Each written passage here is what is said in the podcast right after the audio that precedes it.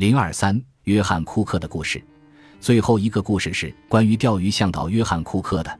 在我两个儿子十岁那年，他无比耐心地教他们假营钓鱼法。在过去的七年里，每年夏天都带他们去比特鲁河钓鱼。我在华盛顿温纳奇谷的苹果园长大。高中毕业后，过了一段放浪不羁的嬉皮生活，还打算骑摩托车去印度。虽然最后只到美国东海岸，但还是走遍了整个美国。后来我遇上我老婆佩特，我们搬去华盛顿州的奥林匹克半岛，后来又搬到阿拉斯加的科迪亚克岛。我在那里做了十六年的野生动物和鱼类的巡逻员，其后又搬到波特兰，以方便佩特照顾他生病的祖父母。不久，祖母过世，一星期后，祖父也跟着走了。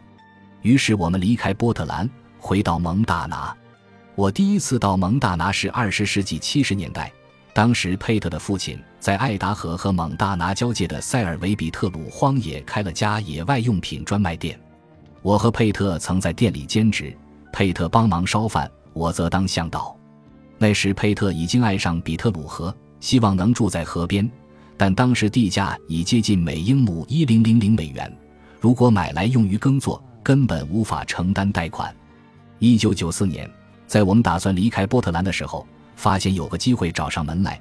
比特鲁河附近有块十英亩的农场正在出售，价钱也不错。我们把它买下后，花了几年时间整修农舍。此外，我也拿了个野外用品商店和钓鱼向导的执照。世界上只有两个地方让我魂牵梦萦，一个是俄勒冈海岸，还有一个就是比特鲁谷。我们买下这块农场时。就将其视作颐养天年的地方，在我们的土地上有大雕鸮、雉鸡、鹌鹑和树鸭等，在牧场里养两头马也绰绰有余。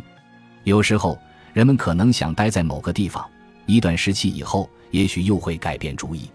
我们热爱这块谷地一如三十年前，但是搬来这里的人越来越多。如果到时满地都是商场，而米索达和达比间的谷地住满了百万居民。我也许就会离开这里。是否拥有开阔的视野对我而言至关重要。我们家对面是个老农场，长两英里，宽半英里，长满了牧草，上面只有几间仓房。